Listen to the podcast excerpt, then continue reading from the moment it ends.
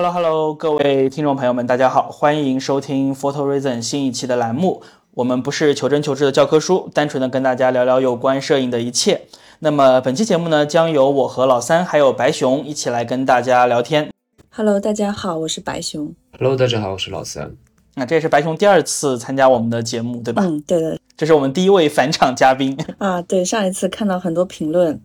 但是我觉得我讲的其实挺少的，但大家好像还挺希望有有一个女生来加入这个播客，所以我觉得再参加第二次吧，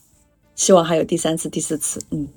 会的，会的，我们也非常欢迎白熊再回到我们的这个节目中啊。然后今天的话呢，我们的主题有关于自拍。为什么会突然想到这样的一个主题呢？其实是因为我前段时间看到了一张照片，其实我之前有看到过它，但是我没有很仔细的去思考过照片背后的东西。就是这个叫罗伯特·梅普尔索普在一九八八年的时候拍的一张自拍照。我想很多在听的听友们可能也见过这张照片，是在一个纯黑色的背景中，然后梅普尔索普呢拿了一个这个嗯，就是骷髅头型的手杖。然后他的整个身体隐没在黑暗之中，只有他的脸和他的手呈现一种不健康的这种苍白色，然后手上拿的就是这个骷髅头的拐杖，特别特别的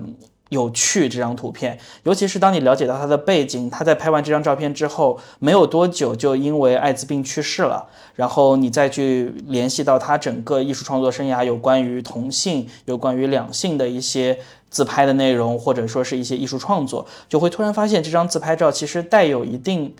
说的玄学一点，带有一点自我预言的意味，或者说他在那个时候已经了解到了自己的身体状况啊什么的，就看起来非常病态的一个人。所以由这张照片开始，我就会觉得，哎，我们其实可以聊聊自拍这件事情。对，其实我今天也想讲这张照片，因为对我来说，可能我想到自拍的话。我会想到“勇气”这个词，可能对我而言，我觉得自拍或直面真实的自己还是需要勇气的。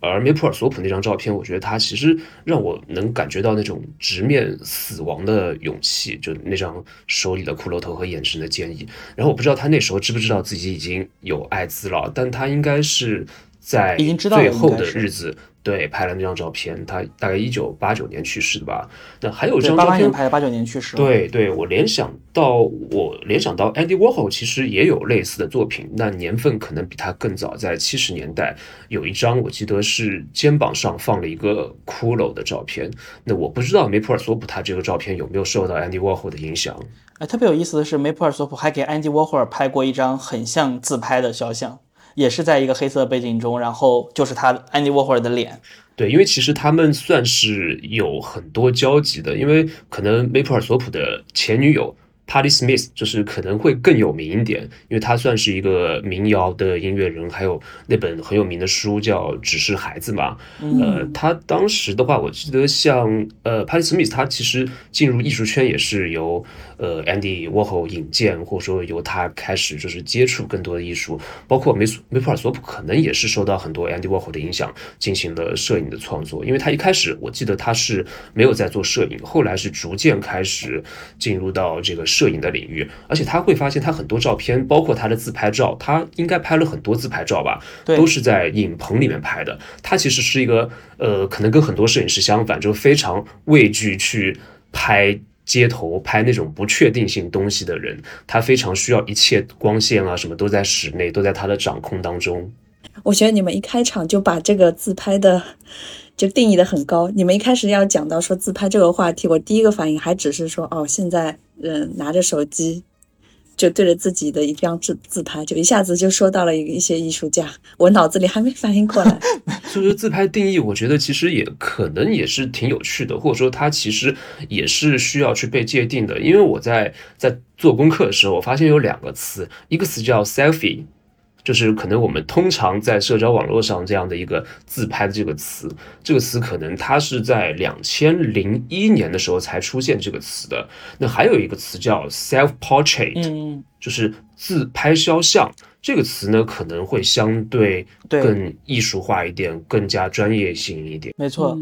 嗯这这个很明显就是白熊说的，可能就是我我们日常拿着手机或者拿着相机给自己拍张照片，这种就可能会是 selfie 的这样的概念。。对，然后刚才我们讲到的梅普尔索普或者是 Andy Warhol 这种，可能就会更接近于 self portrait 这样子的词。自拍肖像，但是，对，但是我们一旦把它翻成中文之后，好像就是一样的了。在中文语境中，似乎没有给它做一个非常直接明确的界限。对，在中文当中好像它是一个词。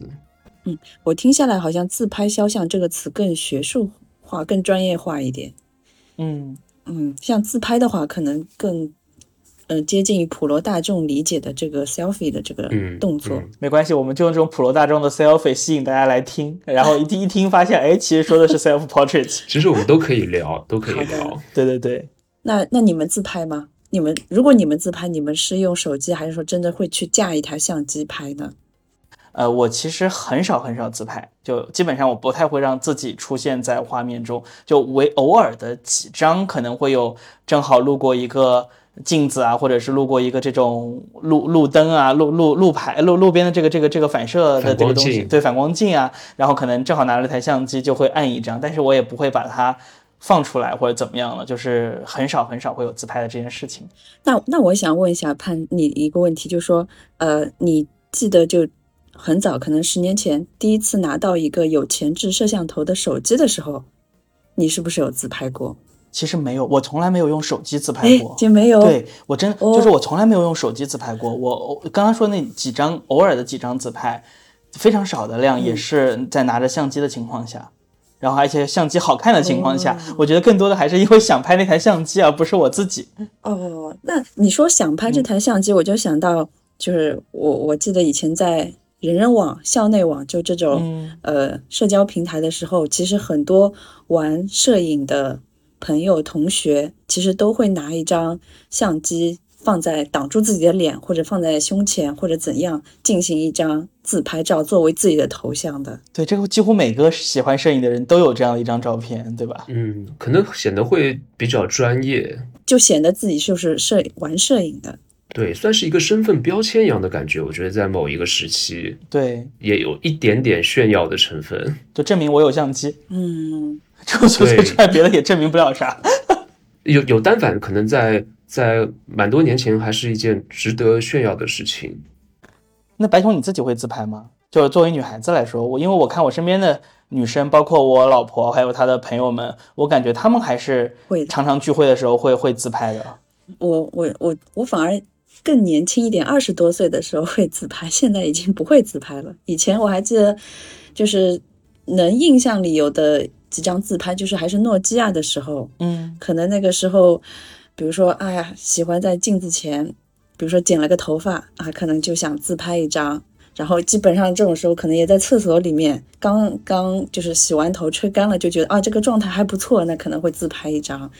或者是化完妆了，可能会自拍一张。那老三呢？老三你会自拍吗？老潘，其实我跟你有点像，就是几乎不太会被拍，甚至出去旅行怎么样的也是就不愿意被拍，不愿意出现在画面里面。然后以前可能有限的一些自拍，就是在异地嘛，可能会拿起手机前置摄像头拍两张脸，就是应付了事，发给发给家人，发给女朋友。就就作为这个 这个素材，然后我回想一下的话，可能在很多年前，我有做过一些自拍的行为，就是可能类似于 self portrait 的那种拍摄身体的局部，然后也有用三脚架拍自己的裸体，什么也拍过，也做过这样的尝试，但也只是尝试而已，我想看。少儿不宜。对，哎，那你们你们为什么？你们有想过为什么你们会自拍自己啊？就像比如说像白熊这样子，可能是嗯拿手机自拍的，或者像老三这样，可能已经到 self portrait 这样子的一种，可能更偏向于一些艺术性一些的这种创作的时候，你们为什么要自拍？你们有考虑过这个问题吗？臭美吧，就是年轻的时候会有一种臭美的心情，就觉得就是因为觉得自己好看，对，当时年轻的时候会觉得啊自己好看，还有一方面就是，呃那个时候相机的媒介就那个时候还没有单反，就还不会说举着单反对着自己的脸拍。那其实像手机的话，因为它是一个可视的，它可以看到你。哦，因为相机有翻转屏，但是我那个时候相机是没有翻转屏的。我我没有我有翻转屏的相机，几乎好像。对，所以说手机是一个比较方便，你可以看到说你自己在这个屏幕里大概是个什么样子的。对的，它好像比照镜子来的好看那么一点点，我也不知道为什么。可能是我觉得可能是视线，视线会只关注到自己的某某几个好看的角度，我觉得是有这个可能。但是照镜子反而不会有这种角度，这个我是我年轻的时候喜欢拍，我现在是基本不会自拍脸脸的这种脸部的自拍就基本不会有了。嗯，哎，白熊，我觉得其实是因为我当时诺基亚的手机，我觉得拍照还是蛮有氛围感的，有那种 CCD 很 low 的那种感觉。CCD，对我觉得当时因为我够了，你们能不能能不能放过 CCD？我还记得我第一次拿到我的诺基亚手机的时候嘛，当时好像是三十万像素摄像头，我就觉得拍啥都好看，真的是拍啥都好看。那个是因为是新奇吧？就说有一个可以拍照的手持的东东西，对对，但光线真的它会有一种奇怪的失真感。你看到的是这样，它拍下来那种色调那些东西，就还还还蛮带有一点噪一点的，嗯，对对对，尤其在暗光班，都是在浴室里面，它自己噪点又会很大，反差又会很大。所以是因为你觉得你是觉得它很有趣，对吗？就拍出来的照片可能很有意思。刚白熊说的一点我挺认同的，就是有一点自恋，因为可能每个人或多或少都带有一些自恋的情绪，带有一些自恋的这种这种感觉。然后还有一点，我记得有一个人，我不知道是不是陈丹青，我依稀记得好像陈丹青说过，就很多时候自拍或者自画像，就是因为找不到模特而已。就你可能想尝试拍这样的一个 一个一个照片，或者说画家可能想画一个什么东西，但他呃只能画画自己，或者说只能拿脚架对着自己拍一下，你也不可能去随便折腾别人，对不对？对，是。就我我又还在想啊，就是 selfie 这种情况，就是我们所谓这种自拍，某种程度上是不是一个在场的证明？就是某换句话说，就是自拍即在场。因为我看到很多的时候，比如在旅游景点前，或者是你去一个什么公园啊，一个建筑，你会看到有人哎拿着这个手机，跟让自己和背后的这个场景合个影。然后这种自拍，它岂不是是不是一个在场的证明？就是我来过这里。就如果是比如我一个人旅行的时候。我没有别人给我拍这个照片，但是我又想要在未来的某个时刻回忆起我这趟旅行中的某一个场景，或者说回忆起我曾经去到过某个地方，这个自拍照是不是其实是我的一种在场的证明？对，没错。对，我觉得这是一个非常大的需求，对于很多人，对绝大多数人来说，对吧？就我觉得这个可是也是一方面，就除了说我自己好看之外，我也要留存一个我去过某时某地，我在某处的这样子一个证据。这个可能也是自拍的一一一种形式，所以当自拍上升到艺术的层面的时候，它有没有可能其实也是一种在场的证明？就证明在这样的一个事件中，或者在这样的一个观念中，我曾经存在过，就是我来过，我看过，对我我我我来过，我看过这样。就说到在场，就是我就记得小时候翻那种那种老的相册嘛。家里面的家人或者说我们父母，他们那时候几乎所有的照片都是可能是人正正的面对镜头，可能就是某个重要的时刻，或在某一个重要的地方，或去哪里的一个景点，景点后面还得有那个字，比如说什么庐山、黄山，得有那些文字去佐证它是哪里，可能留下的都是这样的照片，并没有留下很多生活的，然后随意的一些其他的一些丰富的照片。嗯，是的。对这些照片，可能除了在场，其他什么都代表不了。但是在场就够了呀，在场本身也是一种一种一种代表呀，对吧？就是一张照片，它不一定得要蕴含那么多的意味。就是我可能到我如果不是一个摄影爱好者或者一个摄影师，我到老了之后，我翻看这本相册的时候，我我可能没有那么多的观念要去思考，或者说那么那么多的美要去看。就是我曾经去过这么多地方，这是我人生中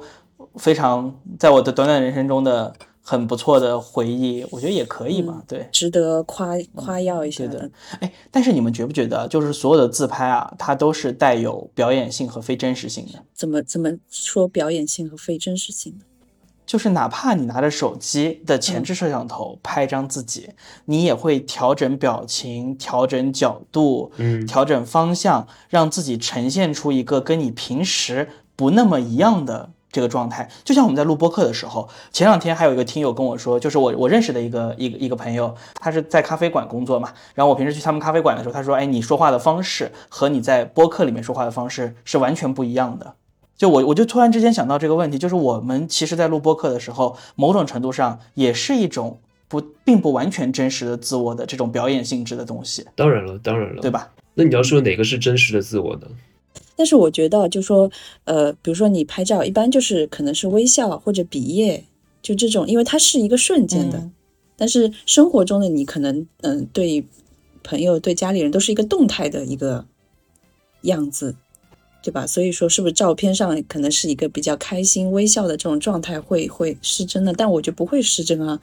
这个就是可能就是你开心的、微笑的，就就那么一瞬间。就或者会不会是你就是只在自拍的时候会更多的想表现出自己好的那一面？对于绝大多数人来说，肯定是的。嗯，对，就比如说一个皮肤的状态，我觉得，嗯，对，因为我我想到的就如果说我要跟一个景。合影，那我可能会把手机拿远了，然后定时，然后再跑过去，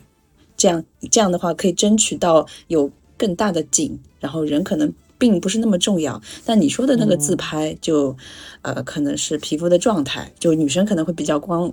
关注皮肤的状态好不好，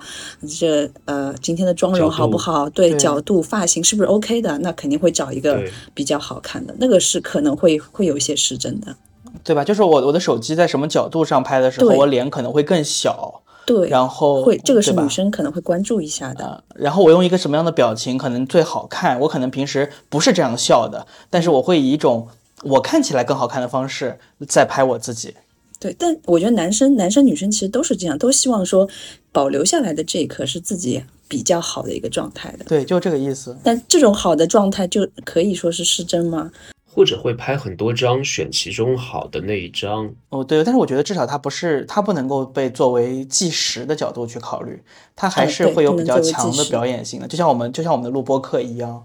我的感觉。嗯，对，播客也会剪辑嘛，对吧？对，而且你讲话的时候也会也会，我我我之前一直没有没有意识到我在录播课讲话的时候会跟平时不一样，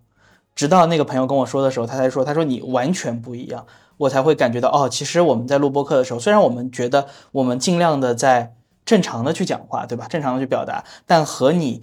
在没有录制的时候的沟通表达的方式，或者说是语气语调，还是会有很大的不一样的。对，录播课肯定还是希望给大家一个更好、更顺畅的一个一个收听的体验嘛，不会把平时讲话的一些更随意或者更琐碎、更乱七八糟的一些方式给带进来，对不对？比如说，不过我平时讲话可能也是这样的。没好多少。老潘，我这边提一个例子，我觉得可能会有点跟你刚刚说的所有自拍都是带有一定表演性质的，会有一点点的出入。就是像薇薇麦，他其实留下了很多自拍的照片。然后他那次自拍照片就跟刚刚你说的在场，我觉得其实关联还是蛮大的。他后面这样的一个这样的一个历史地位，这样的一个价值，跟他留下许多自己在场的影像，我觉得也有一定的关系。他那些自拍照片呢，因为他是用双反拍的嘛，他其实眼睛并没有在看取景器，他眼睛看的是前方或者某处，没有朝下，所以他当时拍的时候，他其实并没有办法去检索。自己的表情，那可能他还是处在一个相对放松的一个状态。虽然他那些照片可能看上去并没有特别的一些造型，特别的一些一些一些一些去搭配去一些控制啊，那还是我觉得还是就感觉就非常在场、非常记录的一个东西，非常真实。但他也没有说刻意去想表现去自己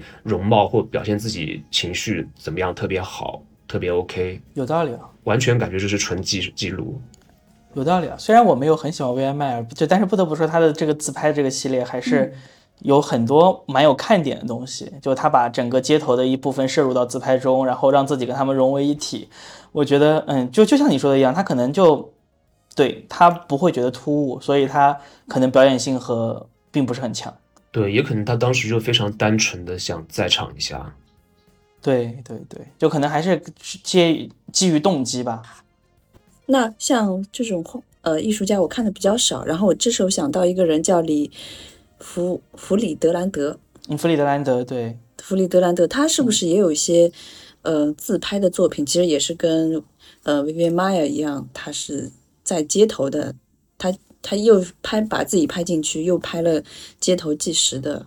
我记得我看到过几张是这样的。是的，里弗列德兰德他是那个星际时的代表人物之一嘛。他的自拍有一个很大的特点，就是他长期使用自己的影子来代替本人作为自拍中存在的部分。薇安迈尔的话是有影子也会有，然后也会有镜子的反光什么的，也会有这个。自己出现在镜子中，或者是出现在玻璃窗中，这样。而里里弗里德兰德的话呢，他的大量的自拍都是用影子来构成画面，就是他会加他的影子，就好像加入到行人中，对吧？加入到行人中，然后成为画面中明暗的一个对比的构图的方式，就他会有这样子更强的东西在里面。所以，他其实我觉得他跟薇安迈尔还不太一样。就薇安迈尔的话，像老三说的，他会比较有在场的这样子的一个。一一个一个表现，或者说这样子的一个意味，里弗利达安德对我来说，我会觉得他更像是一种街头拍摄的技巧，用自己的影子作为画面的平衡的一个部分，或者构成的一个部分，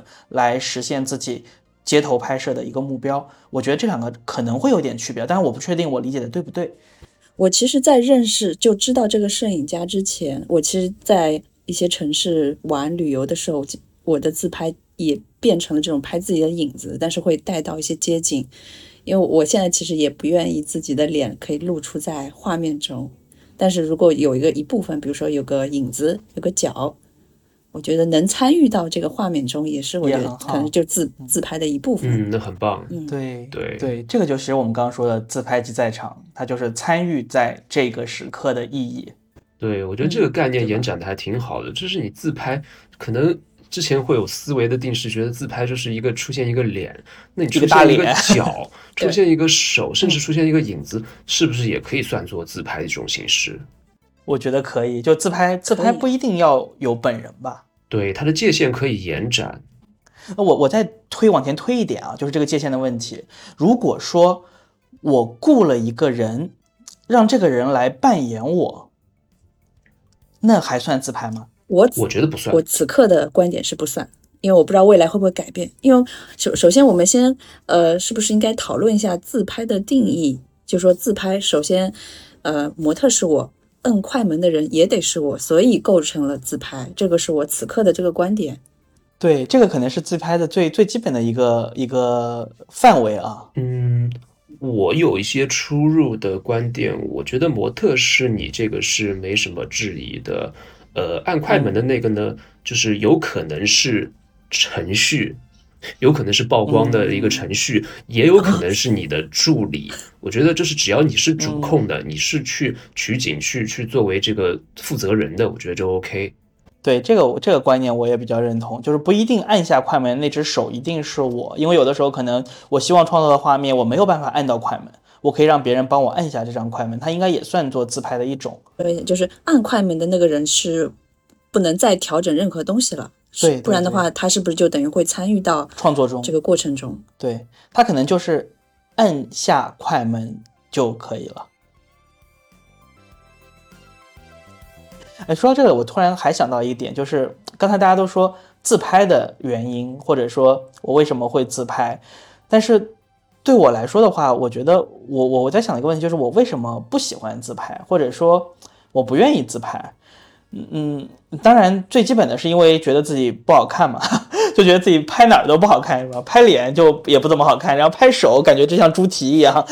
也也很一般，就没有什么特别想要去记录的部分。还有一点的话，可能就是对于摄影最初的一个一个认知，就是萨考斯基不是说摄影是镜子和窗嘛？对吧？镜子的话，可能更多的是窥视自己；然后窗的话，可能是更多的是看外界。对我来说，我之前也在节目里说过，就是我去拍照的原因，很大原因是因为我喜欢旅行。就旅行对我来说，是我拿起相机的第一个原因。所以旅行中，我更多的是向外去窥探，而不是去寻找自己的东西。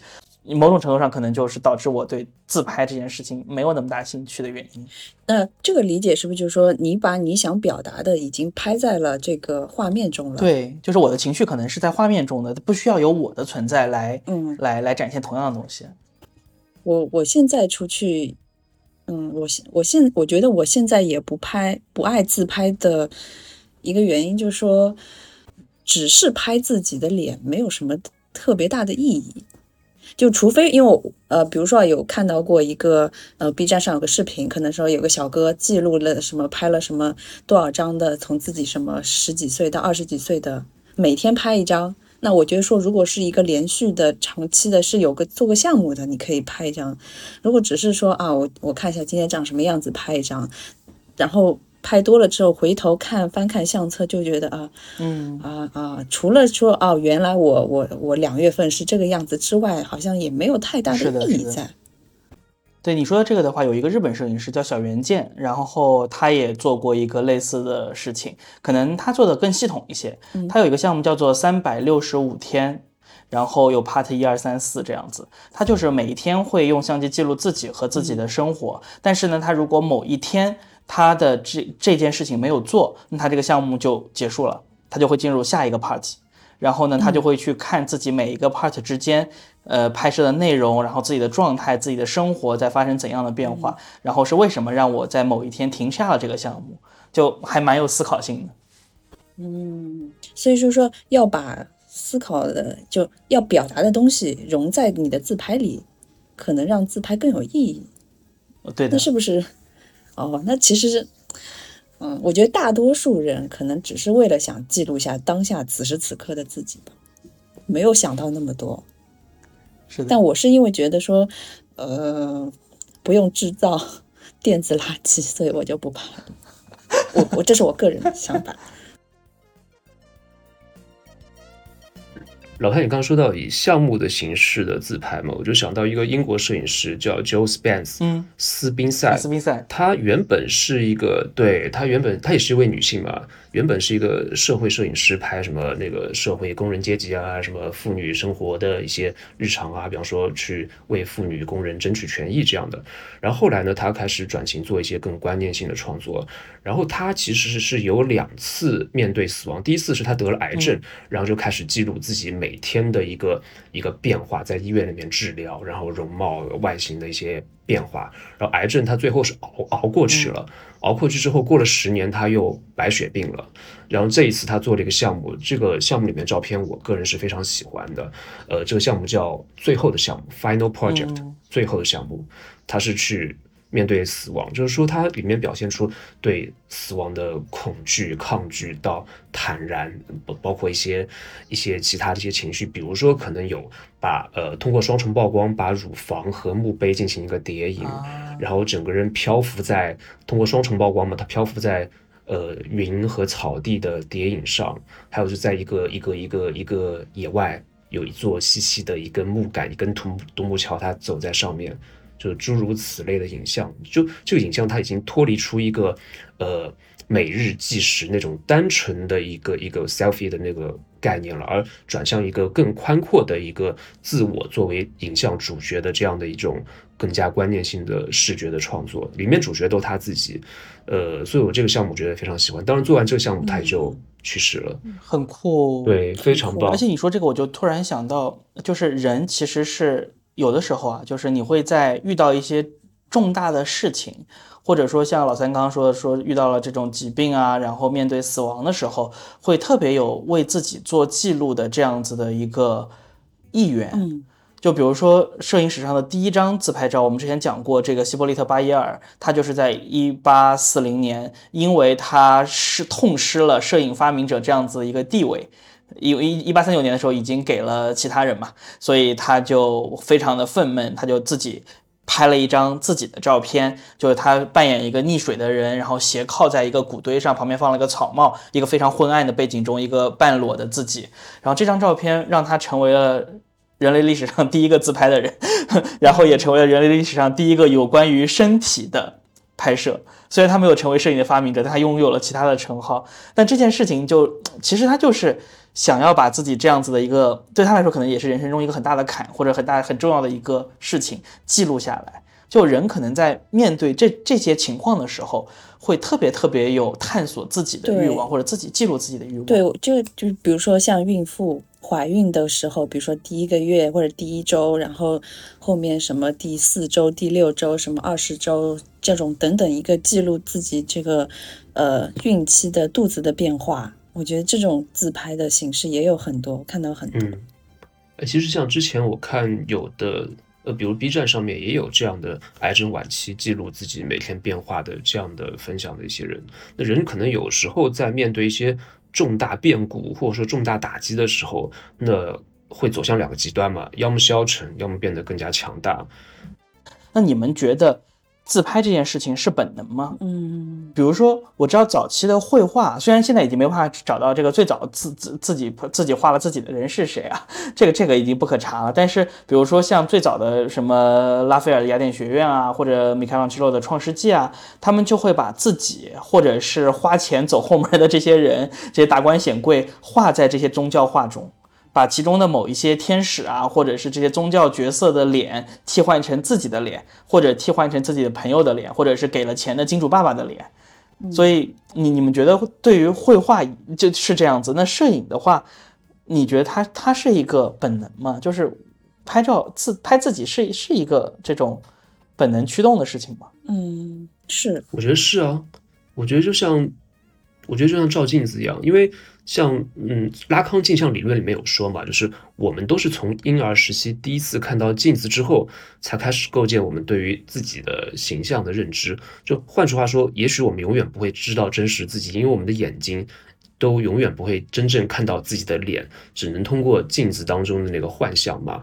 就是不是有句话吗？就是你看过的音乐、电影、读过的书、去过的地方，都会变成你自己的一部分。但其实这些外界东西呢，都会变成你想象中自己的一部分。所以说，我是觉得，呃，嗯，自拍就跟照镜子一样，一定是本能、很本能的一件事情。嗯，那我要反驳你一个小点：为什么摄影之发明之初的最早的照片们都不是自拍？塔尔伯特在英国的的家里拍了窗子外边，尼尔普斯在自己的家阁楼上拍了窗外。这个是无意之中。如果自拍是本能，为什么？如果自拍是本能，为什么第一张照片不对着自己呢？那是不是因为第一张照片还在一个实验性的阶段？他就你说的那个窗外的景色，他也是无意中把那个那个怎么说底片放在窗口，无意中得到的一张曝光，对吧？他如果说呃，应该是。成稍微成熟一点之后，就开始了说拍人的这样的一个这个动作就开始了。对，白熊说的很好。比方说你要做一个实验，你是不是先得拿小白鼠做实验？你不会先拿自己做实验，对不对？或者说他拍自己拍的很丑，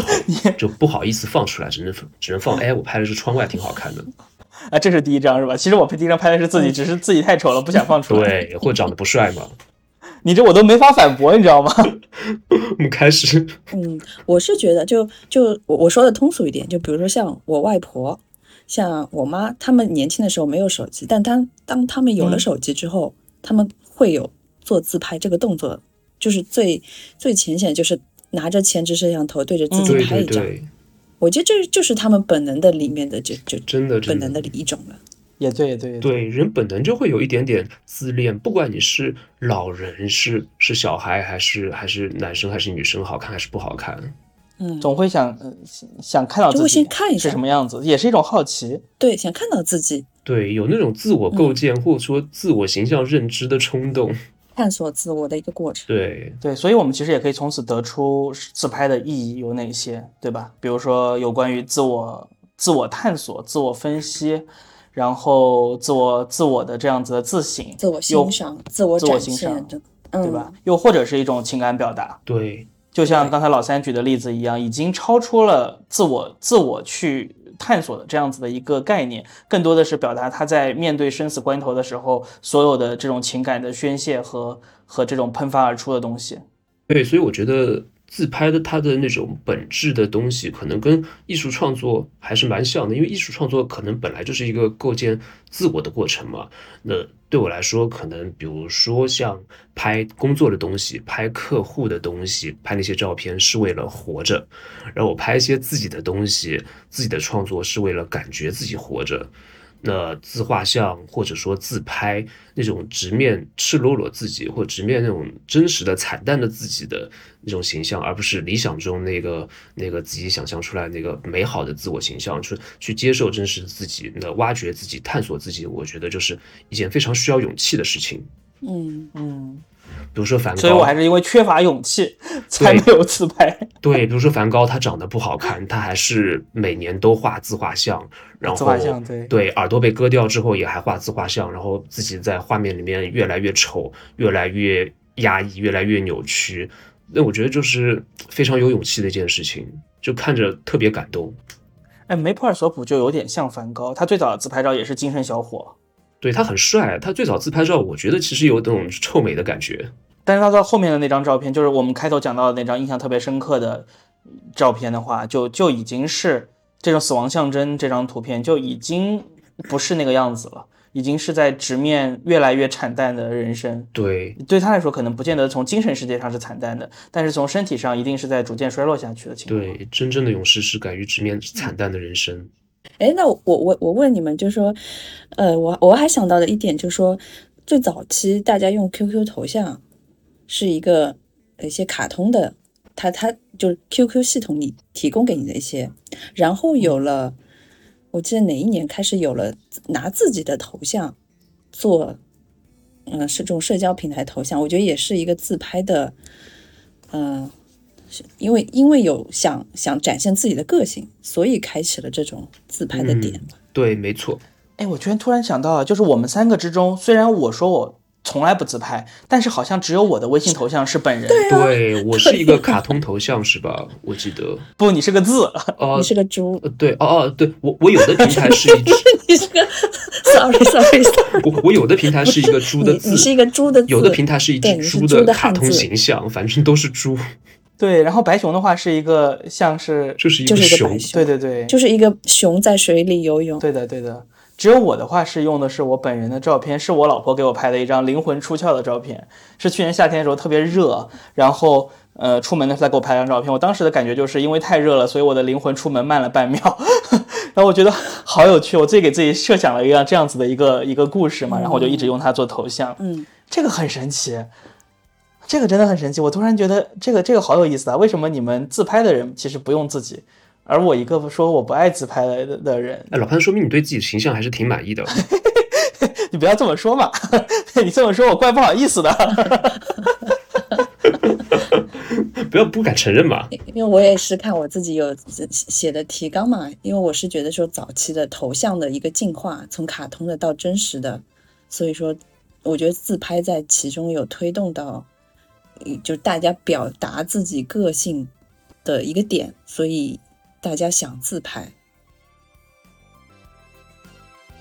我们聊到这里，就有关于自拍的内容，我们觉得聊了聊了一部分关于它的意义啊、定义啊这些。下面一部分的话，我在想，我们是不是可以把自拍就是放在 self portrait 这个领域，自自我肖像的这样的一个领域，来聊一聊它和当代艺术的一些关系。因为我们刚才其实在聊自拍的时候，会发现自拍其实从自我开始，然后不断的向外拓展，它的边界其实是很广的。所以我我先总结一下，就是对我来说，我看到过的一些有关于当代摄影中自拍的一些方向和类型，然后白熊和老三也可以帮我补充啊。我看到比较多的有几个主要的类型，一个是日记或者是自传，就是拍摄自己的故事、自己的生活；另外一个呢是角色扮演，我以一种呃，扮演出某一个角色，扮演出某一个形象来拍摄一张这样的图片。然后第三个的话呢，可能就是有关于一些行为艺术。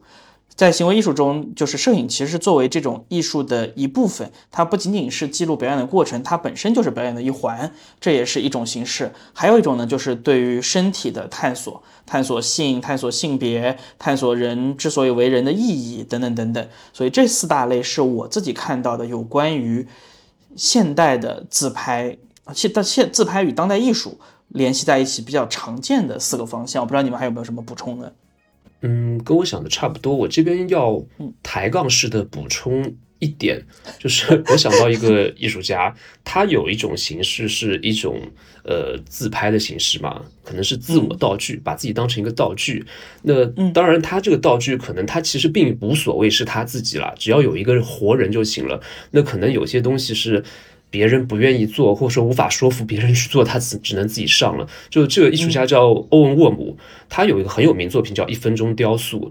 里面呢就会出现各种各样的模特在里面做一些奇怪姿势，比如说头顶一个一个水桶，然后什么什什么什么头顶几个橘子，或者说什么呃屁股朝上，然后顶了一个凳子，然后他有一张照片。我觉得特别的夸张，可能他只能自己上了，就是一个人他他一个面部的特写嘛，鼻子、呃嘴巴、耳朵，甚至眼睛里面都插满东西，就脸上所有的孔都插满了东西。这个也确实，这个模特也不愿意干这事儿。对你还是自己上吧，就能折腾自己的时候，别折腾别人。对他可能对他有些照片就是自己上了，当然他我觉得他可能有模特上他更高兴。那他这个就其实跟我们说的刚才的所有的类型都不相干嘛，对吧？对，是一种奇特的例外。嗯，是是，不过就但是你总结来看的话，在当代艺术中，所有的这些类型，它其实都是与什么个人身份认同啊，或者是自己的政治观点啊、文化观点啊去直接挂钩的，它会更多的偏向于一种表达。对，基本上是。那我们就按照这些类型一个个来跟大家分享一下我们在这些类型中所知道的，或者说或者觉得有意思的一些摄影师，或者是摄影作品或者摄影项目，来跟大家聊一下，作为我们今天的第二部分，好不好？嗯，好。啊，那我们就先从角色扮演开始吧。角色扮演也是我们可能普通人看这个自拍类型的画册也好，或者是这种书籍也好，会觉得比较有意思的这个点。然后我自己在角色扮演这个领域中，我比较喜欢的一个摄影师就是之前说过马丁帕尔，他有一个系列叫做 Auto Portraits。这个项目其实很有意思，它严格意义上说呢，它不算是自己拿自己相机拍自己，而是他在旅行的过程中，他在全球各地呃拍项目啊、工作啊什么的，他就会去到这个地方，这种稀奇古怪的、非常滑稽的这种照相馆里，然后就像我们以前大头贴一样，在大头贴里面会有各种各样的场景嘛，这些照相馆也是，它有什么跟耶稣的合影啊，然后在一个大白鲨的嘴里啊，然后变成一个跆拳道这个。呃，这这个运动员，然后旁边站着普京啊，就这一类的各种各样的这种照相馆里会出现的情况，他就去到这些这种奇怪的东西去花哨的，然后去拍自己的一张肖像，然后在每张照片里，他都展现的这种一脸严肃的，然后姿态也很生硬的这种非常无厘头的表现形式，来做了一个这样子的书。叫 Auto Portrait，然后非常非常小的一本书，也很有意思，就充满了讽刺性，讽刺这种流行文化，然后讽刺这种劣质的影像，然后讽刺这种自以为是的肖像，就特别有趣。嗯，我这边就是呃这几天有去查一些摄影师嘛，我这边看到的是那个 Cindy Sherman，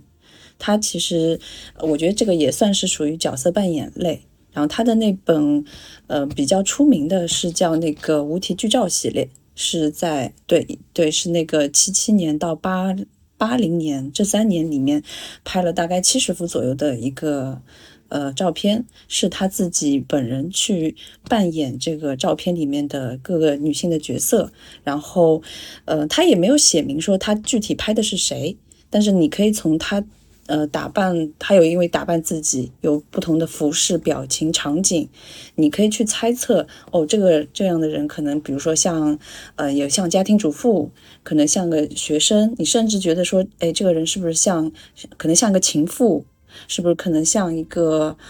啊什么高中生、普通少女等等。就你可以通过他的这个场景去猜测他的这个身份，然后他在这个场景里面，呃，有有不同的场景，有在床上的，在镜子前，在什么旷野上等等，就是这些都是他自己设计、自己呃穿着来这样。怎么说？就是对他其实也是，他其实也是给了一个模仿电影场景嘛。就这个场景其实并不是电影中真实的场景，但是你可以通过这个场景去联想到好像很熟悉的某一部电影。对对对，是的，对对吧？应该是这个意思。是的，是的，是的。对，像大家看到他那些照片，其实都会下意识的哦，这很像希区柯克的那个电影对，很像希区哦，这个柯克。对这个这个这个场景很像那个谁谁谁的那本电影，大家都会觉得很有代表性，一下子就会有所感知。呃，他就是用自己的面容，然后呃自己的身体来塑造了这样就是照片里的这样的一个主角。但呃，他应该不是为了表现自己，他只是为了，我觉得是表现在那个年代下不同角色的一个女性的一个这样的一个自拍的一个样子，一个蛮虚拟的东西，反虚拟是的。但对我来说的话，我我其实一直对辛迪·舍曼的这个系列啊，我我我挺无感的。一方面是因为我对电影不是很熟悉，就是我没有那么爱看电影，我我喜欢看漫威，你知道吗？我特别喜欢看这种爆米花电影，不动脑子，然后什么钢铁侠啊这种这种我特别爱看，但是真正的这种文艺片啊，或者说一些非常好的电影，就你也看过，但是呢，我对他们不会有太深的研究，或者说，呃，像老三一样，我可能会喜欢某个电影导演，我就会去看很多他的片子啊，怎么样子的，我就没有这太方面的兴趣。所以我看到 Cindy Sherman 的这个，嗯、片子的时候，我其实会觉得有一点点就是 cosplay 的感觉，就我很难联想到他照片背后的意义。对我，我觉得就是早期的 cosplay，因为呃，我看他的拍摄时间是就是呃一九七七年、嗯。那个时候，我看那个就是首先他的相机的一个呃更新迭代的一个水平，已经到了可以说呃给自己拍照的这样的一个是呃就是怎么说，可以就这个相机已经变成了可以作为呃家庭个人使用的一个工具，一个工具了。走入千家万户，对的，然后还有就是上世纪就是六七十年代一个女权运动，这个背景之下，对，它是在对差差不多是在这个年代，对这个背景之下，就是就是就起来的产生的，所以我觉得他应该，虽然我我查了一些文献，说他其实并不是想表现出这种女权的呃思想在里面，但是呃，他是我觉得还是表达了就是女性在当时。的情况下，就是当时各个场景下面，怎么说，就是呃一种思考吧，一种反思，我觉得是的。嗯，没错。哎，其实刚老潘和白熊说的都有很多地方，我觉得都有蛮有道理的。像老潘说的，其实 Cindy Sherman 她其实更多时候就是出现，就出于自己的一些一些表演的欲望和自己的一些角色扮演的欲望。还有白熊说，他其实 Cindy Sherman 他其实一直非常拒绝跟女权主义挂钩，甚至他跟女权主义之之间还出现很多的矛盾，觉得他有在在物化女性，或觉得他有把女性放在一个更弱势地位。但其实他的照片呢，呃，很多时候会让人们对于好莱坞的文化，对于那种时尚文化下面的女性角色，甚至更像白熊说说的，对于父权社会，对于女性构建的那种各个刻板的那些角色嘛，家庭主妇啦，然后什么呃阔太太啦，或者说什么年轻女学生了。建构建的那些刻板的一个个固定的角色，我觉得还是会有所触动和反思的。对，就是作为这个类型啊，这种就是角色扮演类型，其实有很多很多。在《星际士曼》之后啊，他可能也引领了一个潮流，就后面有很多的摄影师都做过这样的事情。有的时候呢，是像《星际士曼》一样去模仿他的这个系列，把人置身于一个虚拟的电影场景之中；还有人呢，就是给自己编造了一个电影，就是它整个画面就像是一部电影一样，它在不同的场景中出现，然后给自己做自拍，好像是一部。什么主题的？有关于呃亲子关系啊，或者是有关于这种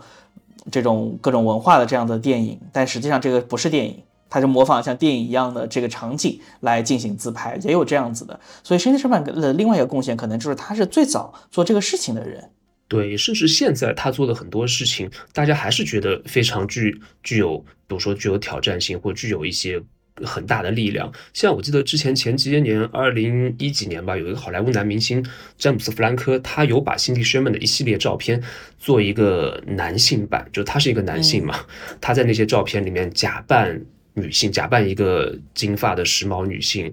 拍摄这样的一组，然后完全模仿当时的光线和当时的一个影调，然后他这组照片被骂得很惨，就说他其实去消解了当时辛迪·薛曼他想表达的艺术的力量，而把这个东西变得很肤浅，变得很调侃，很娱乐化。对对对对，被骂得很惨。嗯，可以想象。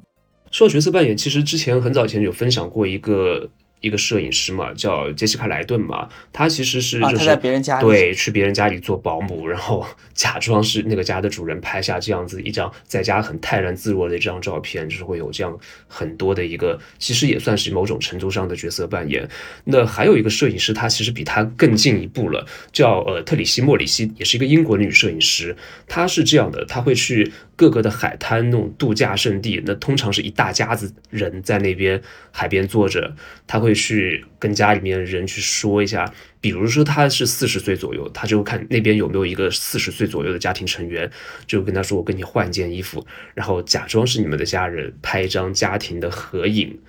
就留下了许许多多的这样家庭的合影，那我觉得他这个东西就，呃，可能比杰西卡莱顿会更深一步啊，就是他探讨家庭肖像跟我们的记忆的关系，还有人与人之间的关系，究竟怎么样的人才是你的家人？所以所谓照相的真实性、照片的真实性，还有家庭这个概念的一个一个到底是怎么样的概念算是家庭？我觉得就特别有意思。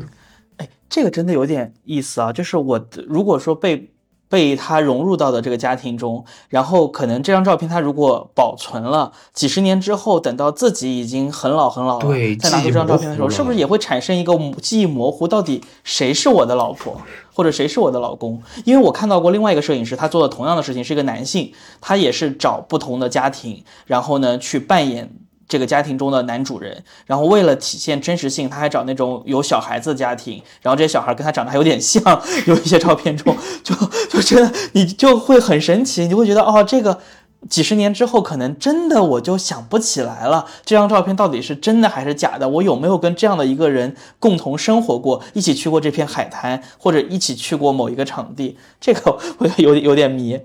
我觉得老潘你说的这个特别有意思，因为他那些照片。我记得好像都是大景和远景，里面的人不大，脸没有很清晰，所以说这个事情我觉得很有可能发生。至少我在看那些照片的时候，我会觉得哇，全都其乐融融，真的是很像一家人，非常的和谐，非常的和睦。对，对对对。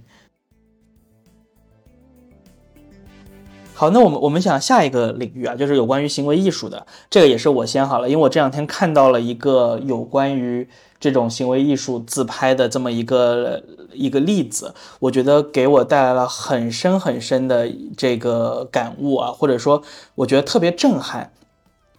就是一个英国的摄影师叫做贾米玛史塔利，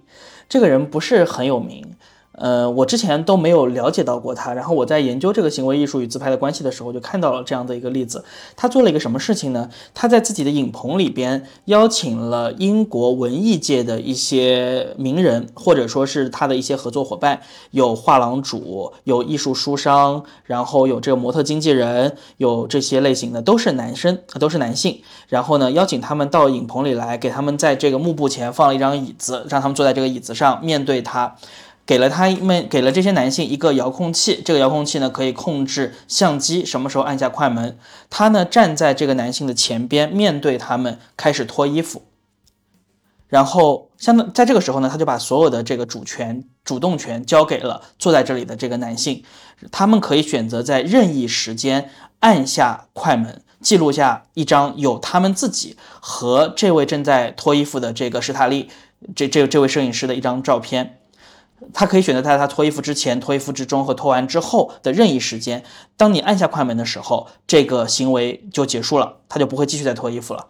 这、这个、这个、这个动作就完成了。然后出来的照片非常有趣，你会看见有些人很尴尬，他在拿到这个遥控器的第一时间就按下了快门。所以，这个斯塔利甚至还没有做好准备，就就站在他面前，穿的整整齐齐。有些的话呢，可能是已经脱完了，然后呢，他就很尴尬。你看到那个男性的面部表情就非常尴尬，在面对一个陌生女性的这个裸体的时候，还有些人呢，就是神态自得自意，甚至有一些得意洋洋，然后还能够选择在史塔利脱衣服的某一个阶段，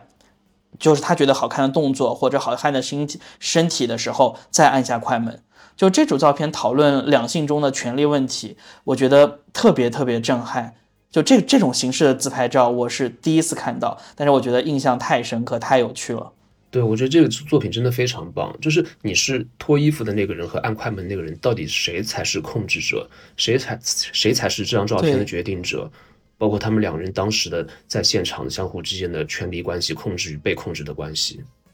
这真的太棒了。对，你就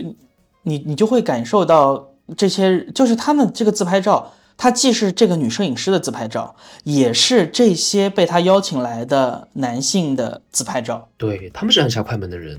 对，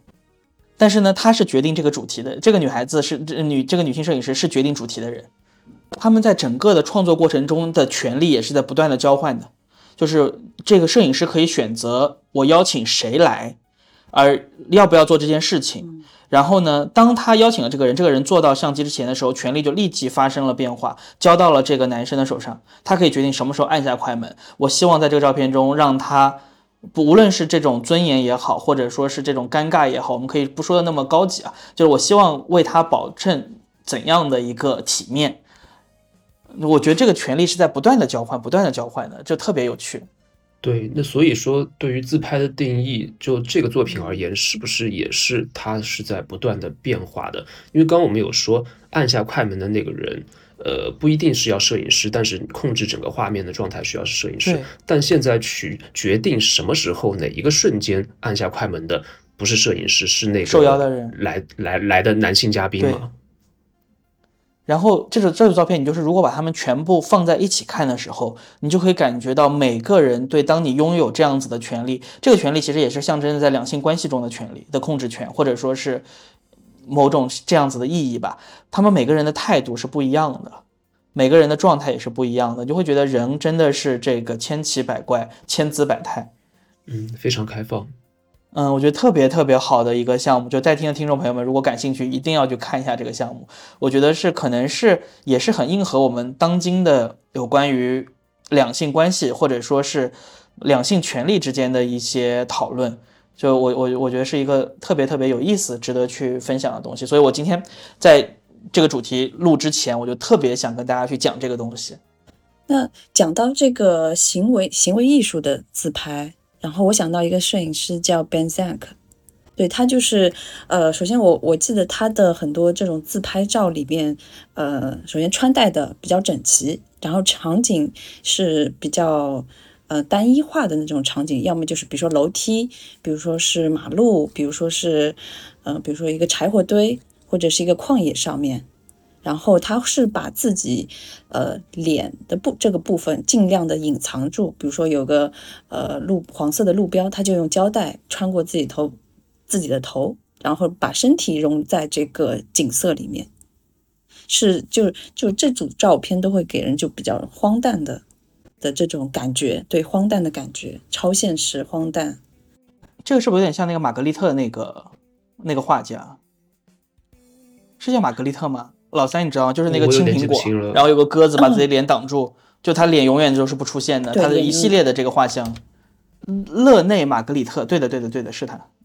对他就是所有的画都是这样子，所有的这个画就是一个戴帽子的穿西装的男人，然后他可能在各种场景下，有的时候一个青苹果挡住他的脸，有的时候一个鸽子挡住他的脸，有的时候他是个背影，然后在背影边上有一个把他从背景中挖开的这样子的一个一个一个窗帘什么的，就特别多各种各样类似于这样子的。所以你说的是不是跟他很像？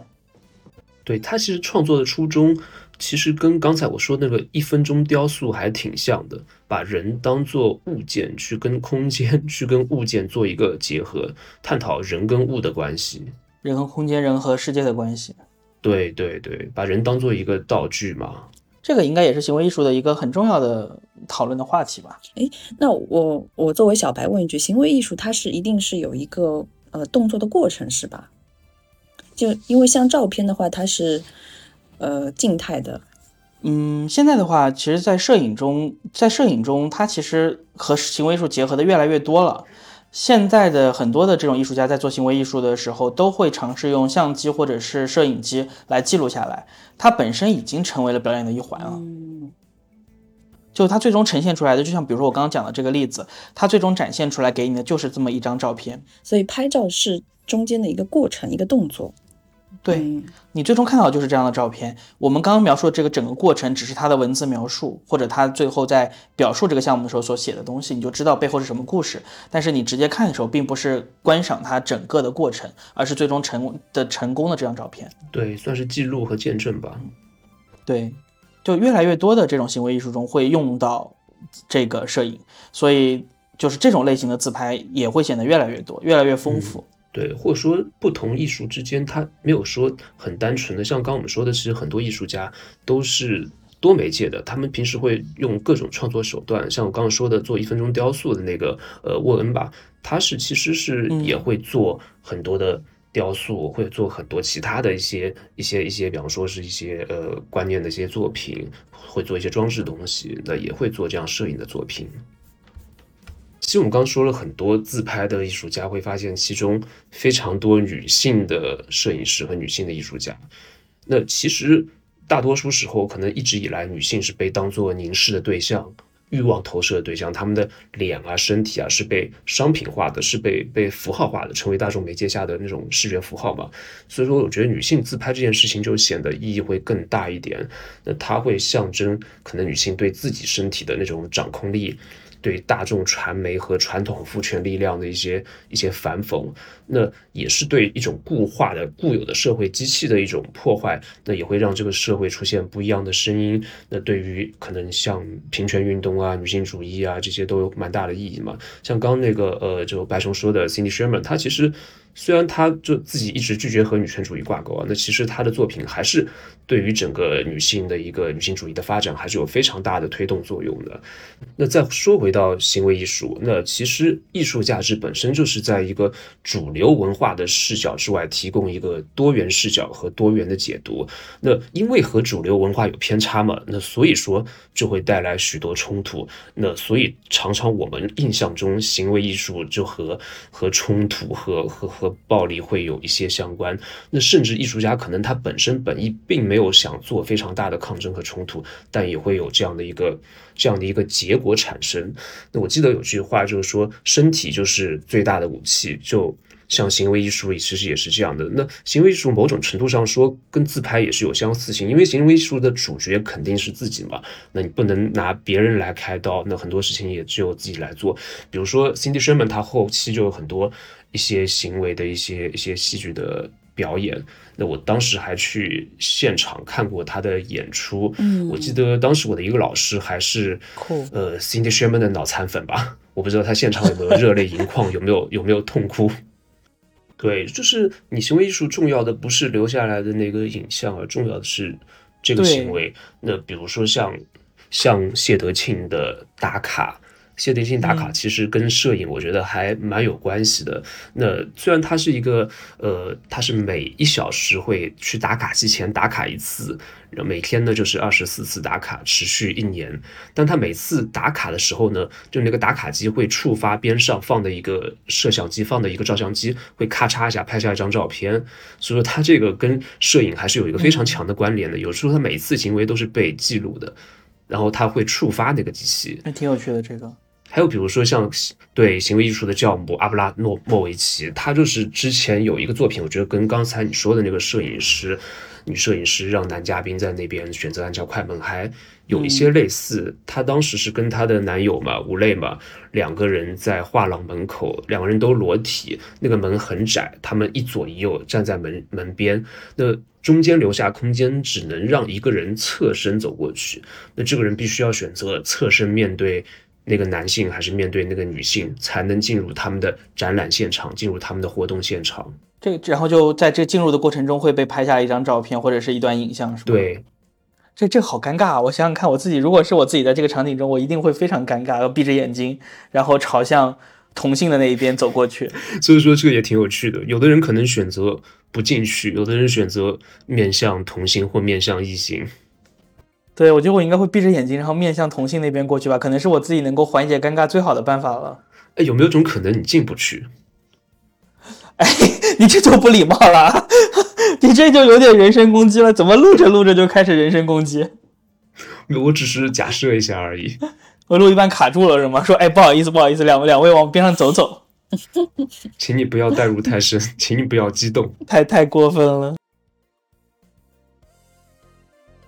好，说完是个行为艺术啊，然后还有一个在这个自拍中非常非常常见的类型，我们也可以讨论一下，就是日记体或者是自传体。这个就其实很多很多摄影师都这样做了，比如说像南格尔丁，像这个拉里克拉克，咱们之前说过的，像什么杰夫哈里斯，都是这个样子。嗯，我觉得这个也是一个很很有意思的点，就是我把我自己作为日记的主体，就像写日记一样，我把它记录下来，然后记录我真实的生活。南格尔丁的那个被殴打一个月后的南格尔丁，不是还昨天我们在社群里面还在讨论嘛，对吧？说这张照片，然后拉里克拉克记录着他和他周边的这些混子，所谓的垮掉的一代，对，或或者怎么样，这些人的混乱的生活，就就是挺有意思的一个一个点。对，记录真实的自己，我觉得肯定永远都是一个怎么说呢，最大的创作动机吧。那我先分享一个在这个领域，在这个领域我觉得很有意思的，就可能跟真实的记录自己呢又有点不一样的这么一个人，就是叫安娜福克斯。这个人呢是马丁帕尔的学生，然后包包括那个他还上过保罗格拉汉姆的那个课，然啊格是叫保罗格拉汉姆吗？对，是的，是的。啊，保罗格拉汉姆的那个课，然后他呢就是做了一个，他其实大多数的这个系列其实是很像马丁帕尔的风格的，但他有一个系列很有意思，叫做。呃，超级快餐，然后呢，他拍了什么内容呢？就他以自己为女主角，拍摄自己抽烟、酗酒，然后贪杯、狂吃、暴饮暴食的这些场景，什么喝酒喝到眼神迷离啦，然后这个呃吃这个 cheese 啦，这种疯狂的吃这种大高热量、大分量的这些食物，然后他自己说，这个这个项目的目的是探寻自。看看自我沉醉的人是什么样子，就在我沉醉于这些东西的时候，我是什么样子，然后通过去记录自己这种放纵的生活，来提醒自己不要过度的偏离正常生活的轨迹。哎，我觉得这个很有意思。这个我我的感觉就是我 就很很变态啊，是不是？哎，老潘，你说到就是就记录真实的自己嘛，我看过一张照片，非常的震撼。呃，这个是应该是一个美国摄影师吧，叫加尔斯杜利。他以前是战地记者嘛，他有一次在阿富汗被地雷炸了，然后就就好像是少了一只一只手，还是反正两个腿，好像反正少了一条腿还是一只手吧，就一只手没了，一条腿也没了，就看起来就比较惨。然后他还面对镜头，就非常泰然自若、非常自信的留下一张自拍照，就非常的震撼那张自拍照。对，但你说这个，我觉得就是很很有力量，然后很真实的这种自我记录。我觉得安娜福克斯这个就是我就是这个太离谱，这个这个概念我觉得真的太离谱了。我为了知道自己沉沉醉于某样东西的人是什么样子，然后呢，我要提醒自己不要过度的放纵。我通过什么方式来提醒自己呢？我先这个放纵一下，然后记录下来提醒自己，这个太离谱了。有点像行为艺术了。对，这种拿自己开刀其实就很行为艺术啊。对，这个就非常行为艺术。对，所以，所以它其实又又不算是完全是这种日记或者自传体，但是它又不算是完全行为艺术。哎，我再说一个，我再说一个，我非常喜欢摄影师叫 Francisca Woodman，就是一个二十二岁就啊自杀去世的一个。对对对对，其实他，我觉得他真的是是天才嘛，非常天才。从十三岁开始就开始做很多的自拍的创作了。他的画面应该呃蛮多，可能就蛮黑暗、蛮压抑吧。然后慢速快门里面身体是是虚影的、模糊的、那不安的、破碎的。就其实他还是就是像是在就是外界身体和他自己真实自我之间。就彷徨徘徊，然后通过影像、通过摄影去寻找他自己身体的边边界。我觉得他看他画面之后，觉得他一直想要发现自己是谁，而且他的画面里面就经常、通常会出现镜子，就还蛮常出现镜子的，也有很多那种死亡的黑暗的意象，就有那种哥特的感觉了。那其实就像在。比方说，我们聊到自拍嘛，那我就会想到拉康的镜像理论。就大多数我们大多数的普通人，其实是构建起了一个相对稳定的我们对于自己的一个一个想象。所以说，我们还是活得比较踏实。那如果这种幻想的体系破碎了，就你看到的世界，可能就像在婴儿在看到，可能就像婴儿在第一次看到镜子之前一样看到的。世界就它是一个不确定的、不稳定的，那可能像乌德曼他眼里的世界就跟我们都不一样嘛。那所以说，这他是天才，因为上帝给他这样的一个这样的一个一个一个天赋，这样的一个头脑，那同时也给他毁灭，所以他对对也是一种诅咒和不幸，所以他应该是就二十二岁就自杀了。然后他在七十年代就在二十二岁之前十几岁的时候就创造了许多现在看起来我觉得都非常。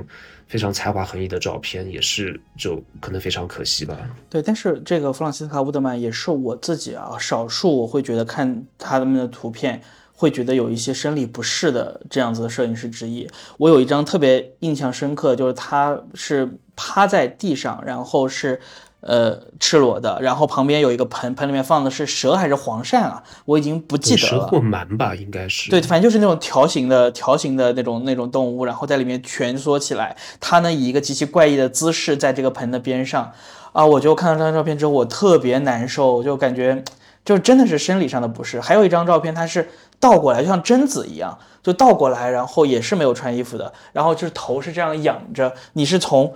第一视角。去拍到，就是我不知道他怎么拍的这张图片，应该是自拍，或者是怎么怎么去拍到的。然后他就是脸就怼在这个镜头面前，然后你一个看他他身体的一个部分，然后也特别怪异。就虽然我理解这个老三说的这个话题，就他可能是在。他所在的这种场景中，一些像废墟的房子啊，然后什么被门被被门夹了，不是，就是有一个门板倒下来，然后他他对对吧？空房间里面，一个空房间里，什么门门板倒下来，然后被壁炉的这个门在它中间这样子的一个一些场景，我我能够感受到他这种对自我的不确定的。又犹豫，然后又有这种探索的欲望，然后又很焦虑，又觉得我好像找到自己，又好像又找不到，这种一直在彷徨这种状态。对但是真的，我看到这些图片之后，我是有不适的。对，它的画面其实充满了那种不稳定和不安定的感觉，不管是是整个空间，还是他自己画面中自己嘛。像你刚刚说的那个那个蛮蛮，可能就是也是也是还蛮具有，在很多文化当中都具有那种。性的那种隐喻的那种和死亡隐喻的那种东西，就是充满了压抑。那我其实没有把它归往一些相对于更加有一些，比如说社会社会属性或相对于一些行为属性的一些艺术家。我觉得他还是呃蛮本能的创作吧，就蛮就是挥对挥洒自己才华和自己灵魂探索那种领领域，就在探索自我，并没有跟外界发生过多的关系。对，它是我们应该要讲到的第四个部分啊，就是有关于身体作为自拍的一个一个表现形式，然后对自我、对性、对性别、对于人存在的意义的这种探索的这个类别。对对，而且是其中我觉得非常有代表性的一个摄影师。只是说对我自己来说，我觉得他有点 too much，就是我我不是我能够。